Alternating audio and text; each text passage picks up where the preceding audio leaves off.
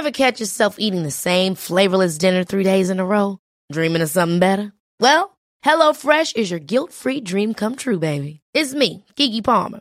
Let's wake up those taste buds with hot, juicy pecan-crusted chicken or garlic butter shrimp scampi. Mm. Hello Fresh. Stop dreaming of all the delicious possibilities and dig in at HelloFresh.com. Let's get this dinner party started.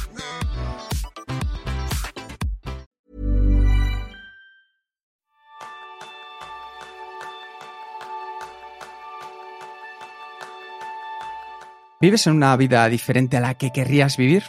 Ese es el tema principal del programa de esta semana, donde aprenderás cómo acercarte a tu ideal de vida y mejorar al mismo tiempo la de los demás aplicando una actitud idealista con Alex Rovira. Alex es conferenciante profesional, escritor y consultor estratégico. Es coautor del bestseller La Buena Suerte, que ha vendido más de 8 millones de copias, y además es autor de grandes obras como Los Siete Poderes, La Brújula Interior, Cuentos para quererte mejor o su última obra, Amor. Alex es licenciado en Ciencias Empresariales y MBA por ESADA. Es reconocido a nivel internacional por sus planteamientos en la mejora y transformación humana individual y colectiva, así como en el desarrollo del liderazgo. Y es el conferenciante hispano más solicitado para analizar los cambios que vienen desde una perspectiva humanista. Bienvenidos a un nuevo episodio de Kenso el podcast en el que descubrirás cómo ser efectivo para vivir más feliz. Yo soy Jeroen Sangas, maestro en tener muchas ideales de vida. Y yo soy Kiko Gonzalo, maestro en mirar en lo que alguien puede llegar a ser. Bienvenido, Alex. Hola, ¿qué tal? ¿Cómo estás? Eh, Jeroen, Kiko, un placer. Es un auténtico placer tenerte entre nosotros y hoy vamos a hacer una entrevista express por razones personales y se lo agradecemos mucho a Alex, así que vamos directos, Alex. Hay un momento en la vida eh, fácil de localizar donde uno sabe que las cosas cambió, que cambió la dirección. ¿Recuerdas ese primer momento que te ha traído hasta aquí, Alex? Bueno, yo creo que hay varios momentos en la vida en los que podrías decir que han habido inflexiones significativas, pero mirándolo con perspectiva, eh, a mi modo de ver, es todo un continuo. Em, yo creo que en mi caso uno nace con una vocación, con un interés por las personas, sobre todo por, el sufrimiento, por qué las personas sufren, y eso en mi caso me llevó de muy pequeño a hacer preguntas, eh, sobre todo a mi padre, y a buscar mucha información, a leer mucho, a investigar mucho. Evidentemente hay, hay contextos que marcan influencias, ¿no? Por ejemplo, en mi caso os podría decir eh, la confluencia de dos hechos, uno muy afortunado y uno muy desgraciado. El afortunado fue saber que estábamos esperando a nuestra primera hija, Laia, que ahora ya tiene 23 años, pero en esa, esa misma semana un muy buen amigo mío, con 30 y poco años, moría súbitamente de un infarto de miocardio dejando viuda y dos hijos. Y esta confluencia entre la vida que iba a venir de un ser amado y esperado, mi hija, mi primera hija, la primogénita, y la muerte inesperada de un amigo, provocó en mí una, una situación de enorme perplejidad que me llevó a escribir. Y podríamos decir que esa circunstancia, esas dos circunstancias fueron un catalizador. Ah, interesantísimo. Al final esto es una experiencia vital, Alex, y ¿con qué herramientas vitales contamos para circular con alegría por la montaña rusa que es la vida? No, hay muchas herramientas. Lo que creo que no forman parte en general del activo de aprendizaje que tenemos en la existencia. Normalmente las personas, por ejemplo, se cuestionan si han sido amadas o si saben amar o qué es el amor cuando tienen un desamor. Nos cuestionamos nuestra capacidad de establecer vínculos profesionales sólidos cuando algo no funciona en el trabajo. Dejamos lo esencial para después del funeral. Y creo que no hemos recibido una formación adecuada en herramientas de psicología inteligencia psicológica, como me gusta llamarle a mí, o inteligencia psicoafectiva, que nos permitan crear calidad vincular y que hagan ah, y que de alguna manera nos faciliten la reflexión no solo sobre las cosas, sino sobre la propia existencia. Para mí la gran paradoja es que me encuentro mucho con profesionales, mujeres y hombres magníficos, ¿no? que son tremendamente solventes y competentes en su ámbito profesional, pero que tienen muy poca preparación, solvencia o hábito para reflexionar sobre su propia existencia, para hacer un balance existencial, un balance emocional, para pensar la vida. Piensan en objetos, piensan en cosas, piensan en hojas de cálculo, piensan en procesos, pero no, no hacen de su propia existencia un objeto de reflexión, uh, de meditación, para poderla de alguna manera vivir mejor eh, y cada cual a su manera y a su gusto, ¿no? Para mí esa es la, la gran paradoja, aunque afortunadamente cada vez eh, van floreciendo más herramientas que nos permiten ser más solventes a la hora de procurar dar más calidad a esto que llamamos vida. Al final todas estas herramientas están ligadas yo creo que a un motor de transformación que es nuestra actitud. ¿Cuál es para ti, Alex, la actitud correcta? Dependerá de cada contexto y de cada situación, ¿no? pero de alguna manera hay una norma general que es eh, la actitud de invitar a que los demás estén bien estando tú bien. Oscar Wilde decía que el egoísmo verdaderamente inteligente consiste en procurar que los demás estén muy bien para tú poder estar algo mejor. Esa sería para mí una actitud vital, uh, estructural, importante, ¿no? El respeto, el amor. El amor entendido como la voluntad de comprender al otro. No quiere decir que lo llegues a comprender, pero ya el hecho de, de generar la voluntad de comprender pone en marcha el respeto gracias al cual nace la confianza, gracias a la cual nace el compromiso y gracias al cual nace la calidad. ¿no? Si no hay voluntad de comprensión, si no hay una conjugación de la acción de amar desde la voluntad de comprender, no hay amor. No tiene sentido que tú proclames el amor por alguien si ese alguien no ve que tú tienes la voluntad de entenderlo a él o a ella y a sus circunstancias. La segunda dimensión fundamental de una actitud constructiva existencial es el cuidado. Amar es cuidar, no tiene sentido proclamar el amor por alguien si no hay una voluntad firme y manifiesta de que hay un comportamiento que busca el bien del ser amado. Y en tercer lugar, a mi modo de ver, esa conjugación de la actitud se traduce en la voluntad de inspirar, de permitir al otro que pueda llegar a ser quien está llamado a ser. Llámale a eso efecto Pigmalión, profecía autocumplida, mirada apreciativa. Ah, en definitiva, inspirar quiere decir hacer la vida grande y permitir que el objeto de amor, que no solo tiene por qué ser una persona, puede ser un animal, un perro que tienes en casa, un caballo, puede ser un jardín, puede ser tu barrio, puede ser tu cultura, puede ser una lengua, puede ser un arte, puede ser eh, la pasión por la fotografía, por el cine, es decir, inspirar para que tú y los demás viváis una vida con más posibilidades y con más sentido. ¿no? La inspiración tiene sentido, valga la redundancia, en la medida en que el sujeto amado mejora su realidad objetiva, vive mejor y mejora su realidad subjetiva, es decir, es capaz de encontrar un sentido a la existencia cuando ésta especialmente parece no tenerlo. La actitud, a mi modo de ver, va estrechamente ligada a la conjugación del verbo amar, que no tiene nada que ver con el deseo. El deseo no es amor, es deseo. Por eso se dice que el amor es ciego. El amor es ciego cuando es deseo. El amor de verdad es lúcido. Implica un ejercicio de cognición desde la conciencia, la voluntad de comprensión implica un ejercicio de acción coherente, que es el cuidado, e implica necesariamente un ejercicio de entrega en modo de inspiración para que el ser amado pueda vivir mejor. Muy interesante todo esto. Me surge una pregunta. ¿Podemos ser alegres sin la alegría de los demás? Eso sería, para mí sería la alegría del, inconsciente, ¿no? Yo creo que por la alegría del, del, imbécil, ¿no? Hay gente alegre viendo, viendo sufrir a los demás o hay gente alegre viendo, viendo la alegría del psicópata, ¿no? El psicópata no, en realidad no, no siente alegría, siente excitación, porque no es capaz de conectar emocionalmente. La alegría es eh, necesariamente ah, empática, ¿no? Y, la alegría fundamentalmente a mi modo de ver, se genera por reverberación. ¿no? Spinoza lo explicaba muy claramente. Hay dos tipos de alegrías las alegrías activas y las pasivas. ¿no? Las pasivas son las que no dependen de nosotros. Por ejemplo, vas a ver a tu equipo de fútbol o a tu, equipo de baloncesto y si gana eh, saldrás alegre, pero si pierde puedes salir muy enfadado contra aquellos a los que juzgas que no han dado eh, lo que tenían que dar para ganar. ¿no? Ahí eres víctima de lo que hacen otros. Tu alegría es una alegría pasiva en, el sentido de que la puedes vivir si se producen las condiciones favorables a tu expectativa, pero la puedes frustrar si no se producen las condiciones favorables a tu expectativa, es decir, ganar el partido. Eso es una alegría pasiva. Una alegría activa, por ejemplo, pues eh, es eh, invitar a tus amigos a cenar.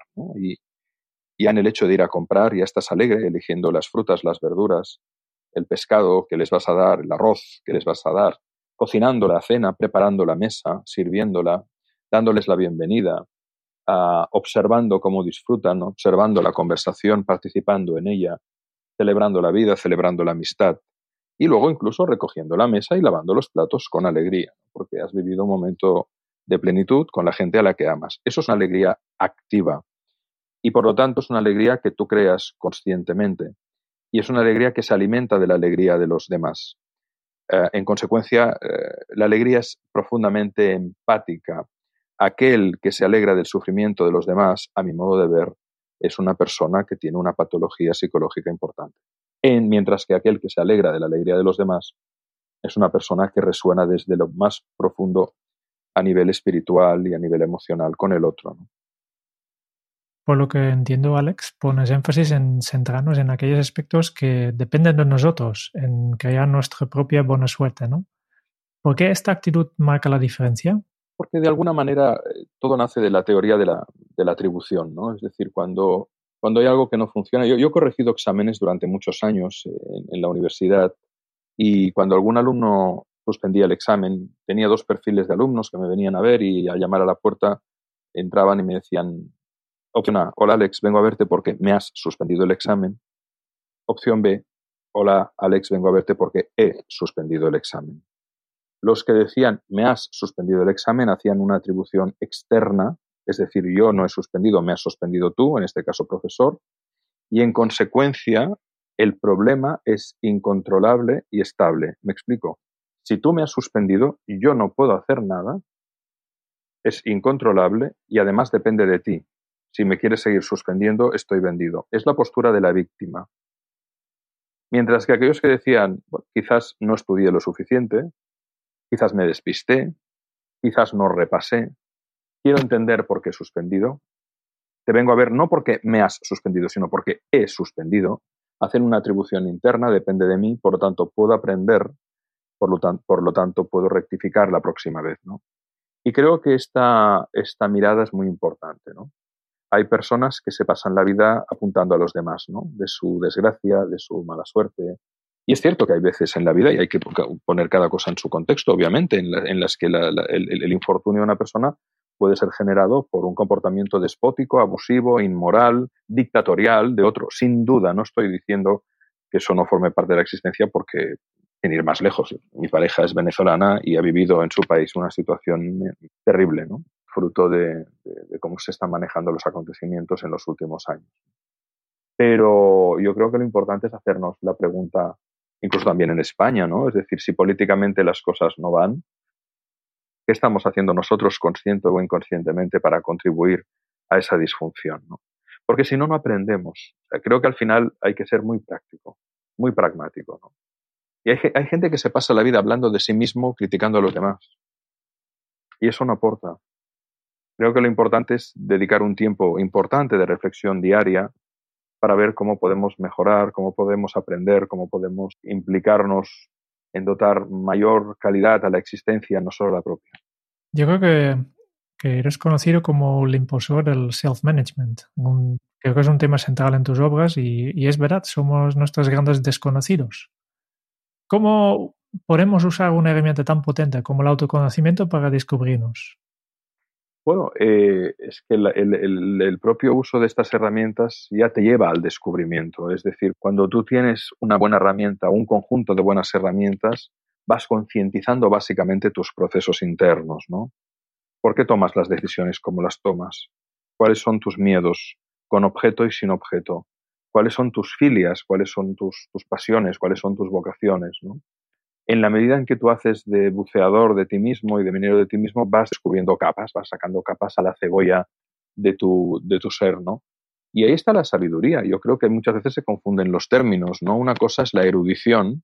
Hay gente que sabe mucho, que ha leído mucho, que te puede citar autores para frasearlos, pero quizás no es sabia. Esa persona que, que ha leído tanto y sabe tanto, a lo mejor consideras que no es oportuno hacer una pregunta de natura o pedirle un consejo ante una situación que tú tienes difícil en la vida. Hay eruditos que en realidad no hablan, no te hablan a ti, hablan de sí mismos. Tampoco la inteligencia no es garantía de transformación. Hay gente muy inteligente con una gran cociente intelectual a, la cual a lo mejor tampoco le harías un, le pedirías un consejo existencial, ¿no? O le irías a hablar en caso de, de tristeza o desorientación, ¿no?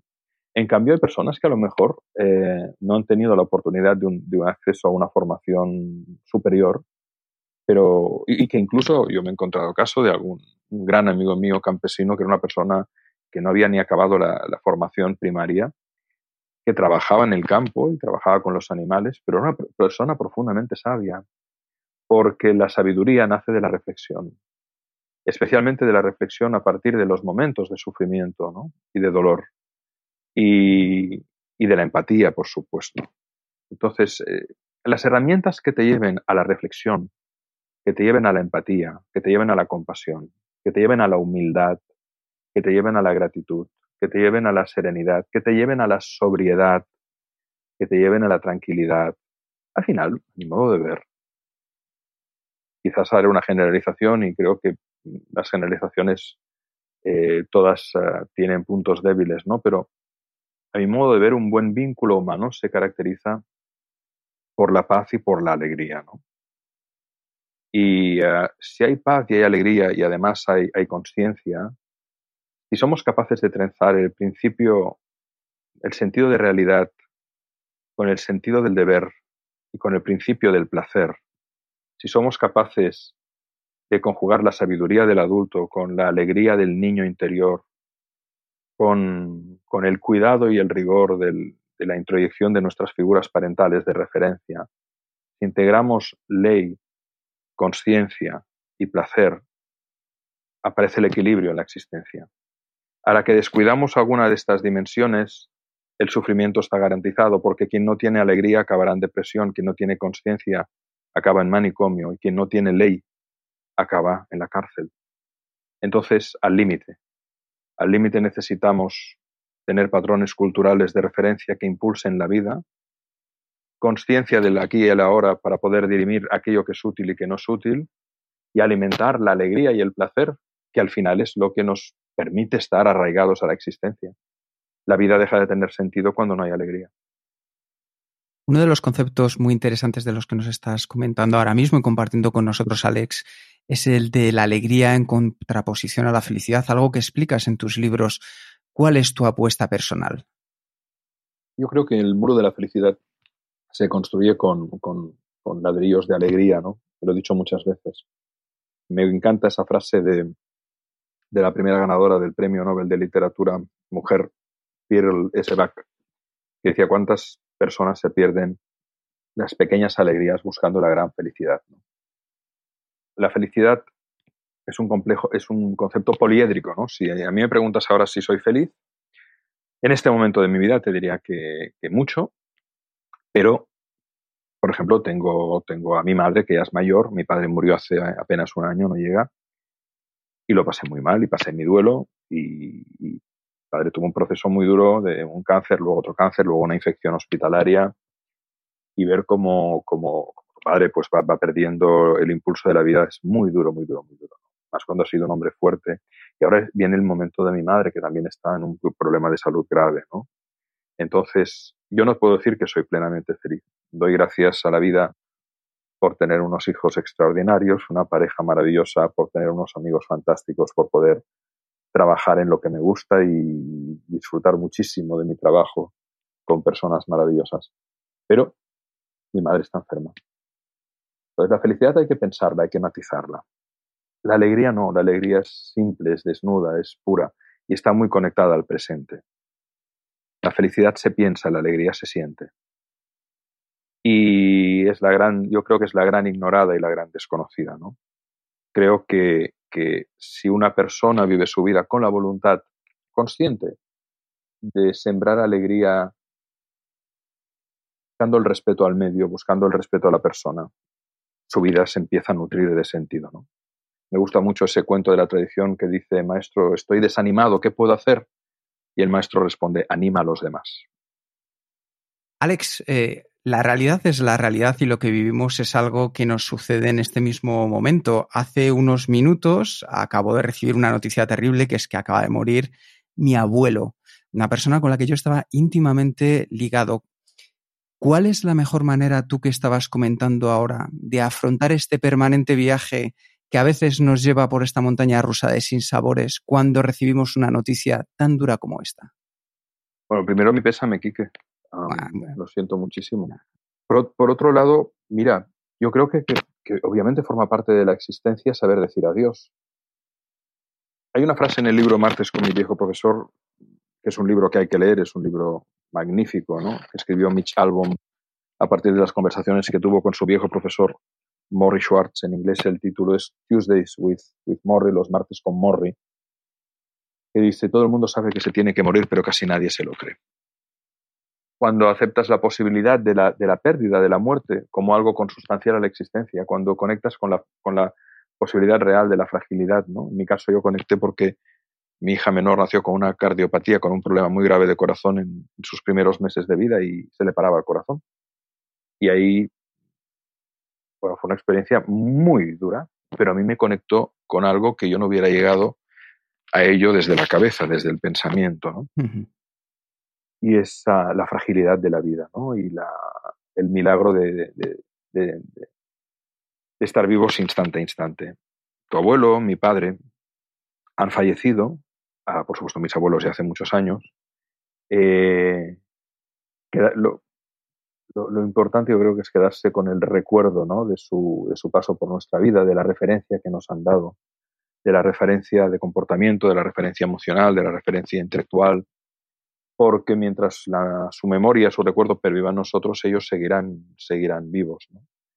Yo creo que, que, lo que nos ayuda muchísimo a, a aceptar la pérdida eh, consustancial a la existencia es la, la, gratitud, la gratitud, la gratitud por lo que por lo que estamos viviendo instante a instante, momento a momento, por aquello que tenemos y no valoramos, ¿no? te das cuenta de que hay una enfermedad cuando tienes dolor, pero mientras no hay síntoma del dolor, no hay conciencia de la salud, ¿no?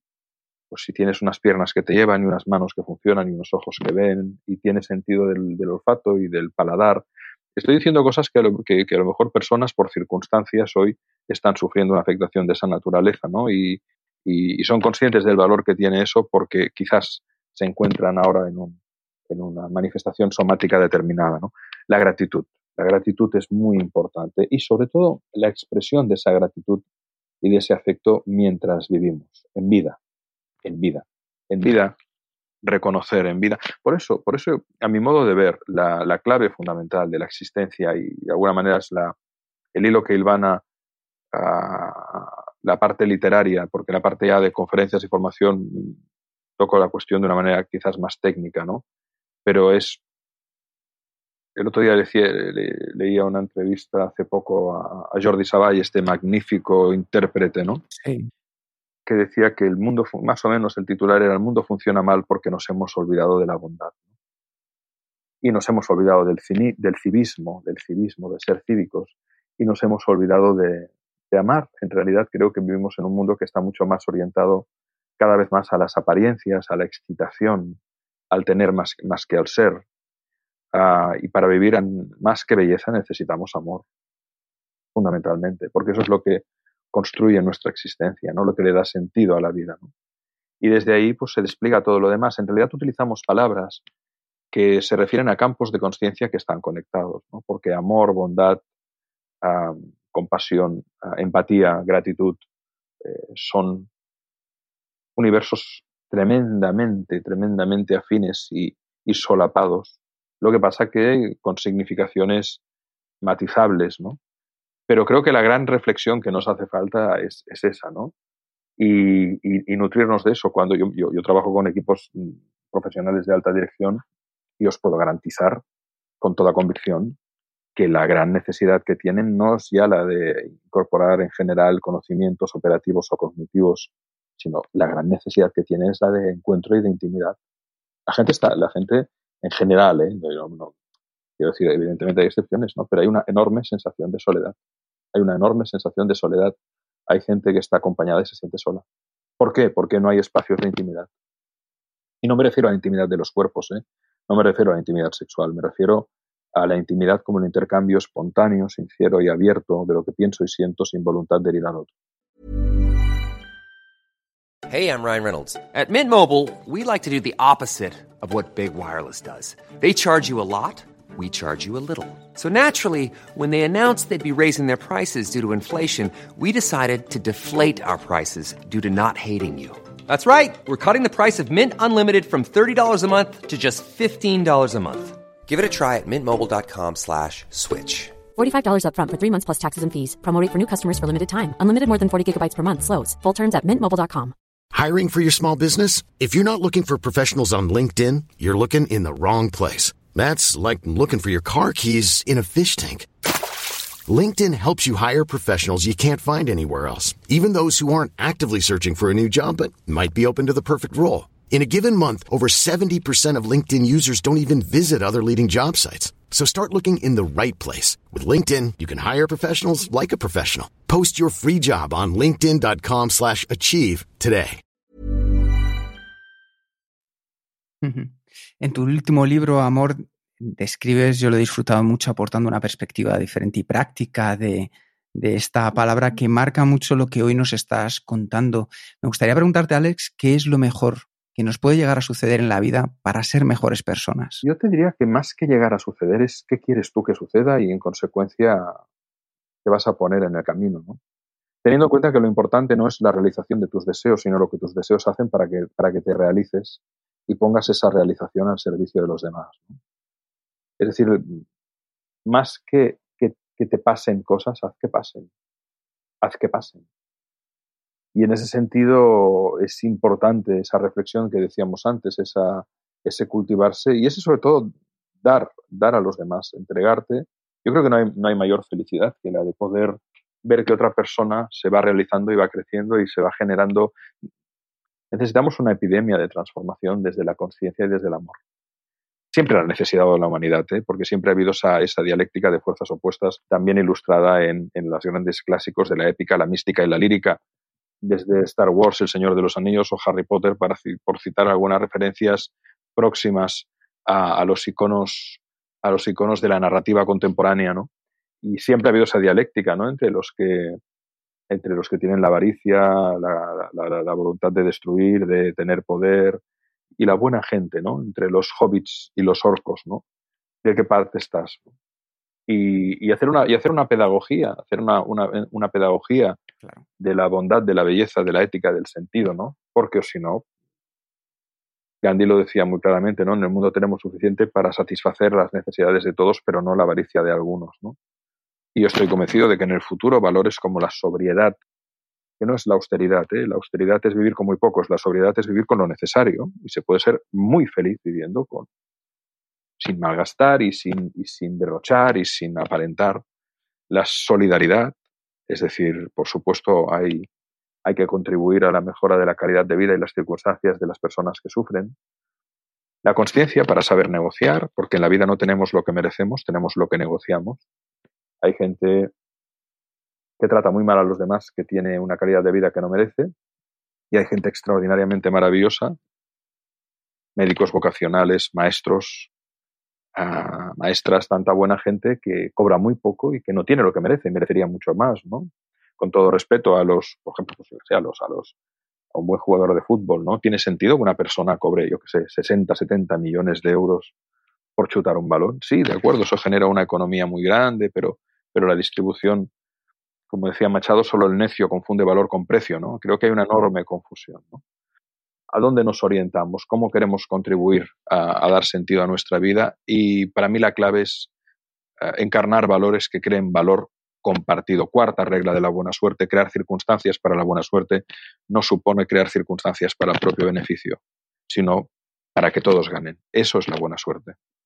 Para ir terminando, Alex, me encanta esta reflexión que has hecho acerca de entender que nuestro propósito es lo que marca y lo que va a determinar en gran parte lo que queremos que llegue a nuestra, a nuestra vida. Lo ponías muy claro con ejemplos, por ejemplo, del Señor de los Anillos. En el momento en el que Frodo Bolson tiene un propósito claro, que es llevar el anillo, esa es su misión en su día a día, hace todo lo que haga falta, salta los obstáculos. Y tú tienes un concepto que a mí me encanta que lo utilizas para una de, tus charlas, que es creer, crear, lograr. Y mi pregunta para ir terminando es, ¿qué importancia tiene el propósito? Y la última sería, ¿qué es lo próximo sobre lo que vas a aprender? El, propósito es un catalizador de la atención y de la acción.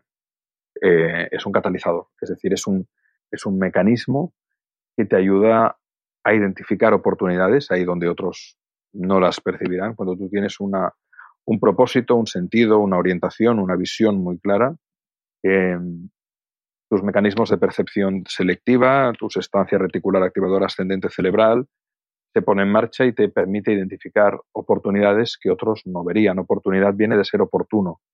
Eh, por lo tanto, el propósito es un, es, un, es un catalizador fundamental de la acción desde la conciencia y desde la atención, que no es poco, ¿no? Uh, Seneca decía que si no sabes hacia qué puerto navegas, ningún viento es favorable, y esa sería la frase que, que creo que, que, que, anuncia muy bien. Tú no puedes cambiar la dirección del viento, pero puedes mover las velas para ir al puerto al que quieres llegar eventualmente, ¿no? Y la segunda pregunta que me hacías, Quique, tenía que ver con... Lo próximo sobre lo que vas a aprender en tu vida. Yo creo que la vida es un aprendizaje continuo, continuo, continuo, continuo. Es decir, que, y que además lo maravilloso de la existencia es el factor sorpresa. A mí me gusta decir que incertidumbre es el nombre que, que la gente utiliza para vincular el miedo a la sorpresa. ¿no? La incertidumbre, la incertidumbre, no, llámale sorpresa. Y mírala de una manera uh, amable. ¿no? Yo, te tengo que decir que los principales momentos que me ha brindado la vida uh, han venido totalmente por sorpresa. Otra cosa es que ante esa situación sepas identificar las bondades que incluso oculta una circunstancia aparentemente... Claro, fijaros que la gran paradoja es que vinculamos el dolor con el mal y el placer con el bien. Y no digo que no sea así. Pero muchas circunstancias de nuestra vida que han sido tremendamente dolorosas pueden haber sido el trampolín a una transformación existencial, ¿no? Eh, buena suerte, mala suerte, quién sabe, ¿no? Rompes esa relación de pareja que, por la cual tanto habías apostado y a esa persona que tanto has amado y que sigues amando de otra manera. Y estás destrozado, pero luego, a cabo de un tiempo, emerge una nueva relación y una persona que te aporta muchísimo también y que, y que, y que te lleva a descubrir parcelas, facetas de la existencia que no hubieras llegado a ellas, ¿no?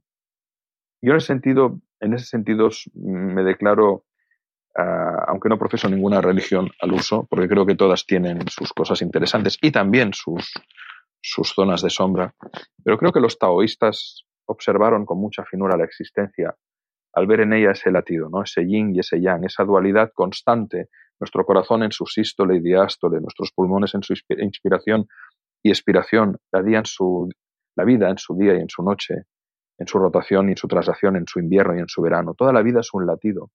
Pretender que la vida tiene que ser un camino de rosas es absurdo, es una inmadurez total. ¿no?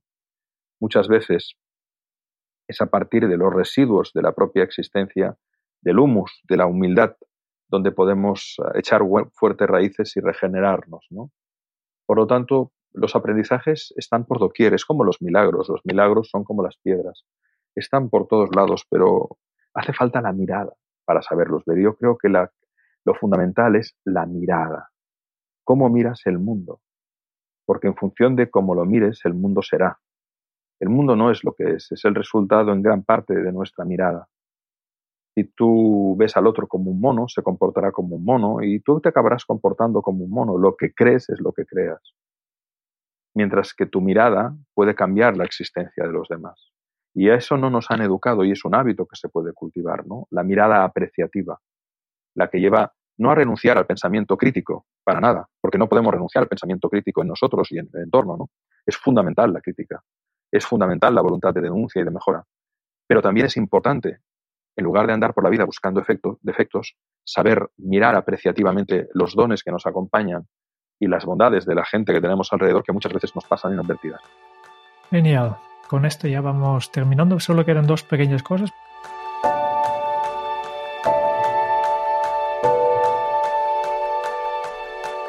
Primero tenemos 10 preguntas muy rápidas para ti, que, que vamos a, a, hacer muy rápidos. Muy bien, muy Empezando bien. con, ¿cuál es tu lema? Vive y deja vivir. ¿Cómo se titularía tu biografía? Ah, procuro comprender y no estorbar. ¿Cuál es el libro que más has regalado? Y obviamente no descatamos tus propios libros.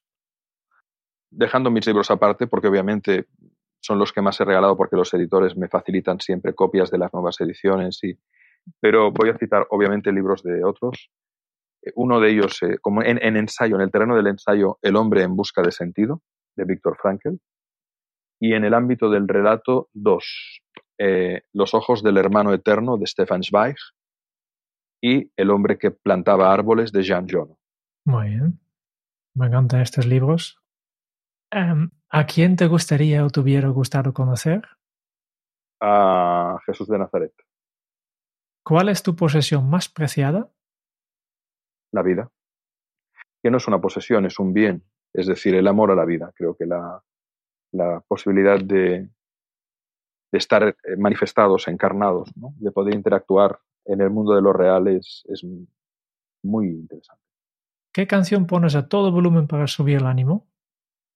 No pongo canciones a todo volumen. La canción con la que me despierto cada día es el primer movimiento, el área de las variaciones Goldberg de Johann Sebastian Bach. Cada día me despierto con esa canción. ¿Cuál ha sido la pregunta más interesante que te han hecho en otras entrevistas?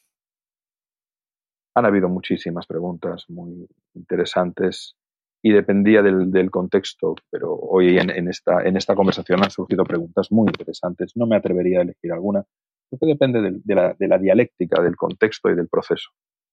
Vale. ¿Qué se te viene a la cabeza cuando piensas en la felicidad? Mis hijos, mi pareja y mis perros. ¿Qué película volverías a ver cada año? Cada año um, hago el ejercicio de ver con, con, mis hijos El Señor de, las, de los Anillos, la trilogía. Y la última pregunta ya. Si tuvieras que dejar un mensaje en una cápsula para tu yo del futuro, ¿qué le dirías? Sinceramente, nada en especial. El silencio es un buen mensaje. Así es, así es. Muy bien. Ya para terminar, eh, queremos eh, repasar rápidamente todo lo que hemos podido aprender de ti en este medio horita que hemos estado juntos. Muy bien.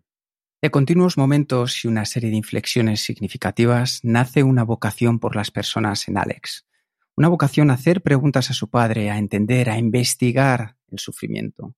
La confluencia entre la vida y la muerte le provocó la perplejidad que le ha llevado a escribir como catalizador. En Alex hay un vocabulario propio con un significado universal, coraje, la responsabilidad, el propósito, la humildad, la confianza, el amor, la unión, la alegría, y con ellas nos ha invitado a reflexionar para elevar la calidad de pensar en tu vida. La actitud está ligada al verbo amar, a que los demás estén bien, estando tú bien, en el respeto, el amor, porque amar es cuidar, es inspirar, es permitir al otro llegar a ser quien está destinado a ser. Alex nos propone una nueva forma de entender y promover la energía más poderosa que tenemos, la que nos une a los demás. Para él el amor es comprender, el amor es cuidar, el amor es inspirar. Y Alex nos anima a preguntarnos qué estamos haciendo nosotros para contribuir de manera consciente e inconsciente. Bucea en tu ser para alcanzar la sabiduría, porque esta nace de la reflexión, y estas herramientas te llevarán a la paz y la alegría, y el propósito es esa guía, es ese catalizador de la acción desde la conciencia. Saber decirte adiós, Alex, es un recuerdo de gratitud que vamos a mantener de por vida y por eso queremos agradecerte ahora por acompañarnos y sorprendernos en este bello y permanente viaje con tu mirada apreciativa. Muchísimas gracias, Alex. Qué bonito, ha sido una, una experiencia maravillosa. Os felicito por, por esta iniciativa, por vuestra manera de ser respetuosos, profesionales, amabilísimos y que tengáis mm, buena vida, buen amor, buena suerte y buen trabajo. Mando un abrazo muy grande a, ti, Quique, a ti, Jerón, y a todas las mujeres y hombres que os escuchan y os siguen. Buen trabajo y adelante. De verdad, un abrazo inmenso a los dos. Muchas gracias por escuchar el podcast de Kenso. Si te ha gustado, te agradeceríamos que te suscribas al podcast, lo compartas en tus redes sociales o dejes tu reseña de 5 estrellas para ayudarnos a llegar a más oyentes. Y si quieres conocer más sobre Genso y cómo podemos acompañarte a ti, a tu equipo o a tu organización en el camino hacia la efectividad personal, puedes visitar nuestra web kenso.es. Te esperamos la semana que viene en el próximo episodio del podcast de Kenso, donde Kike y Jerún buscarán más pistas sobre cómo ser efectivo para vivir más feliz. Y hasta entonces, ahora es un buen momento para poner en práctica un nuevo hábito Kenso. Si nada cambia y tú cambias, todo cambia. Hasta dentro de muy pronto. Chao.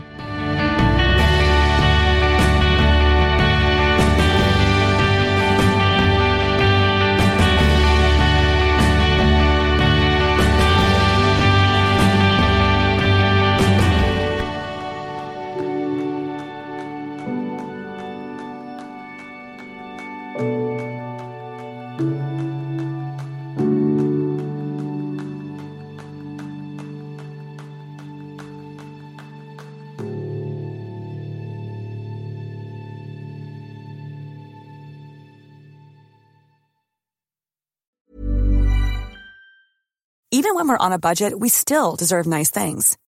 Quince is a place to scoop up stunning high-end goods for 50 to 80% less than similar brands. They have buttery soft cashmere sweaters starting at $50, luxurious Italian leather bags, and so much more. Plus, Quince only works with factories that use safe, ethical, and responsible manufacturing. Get the high-end goods you'll love without the high price tag with Quince.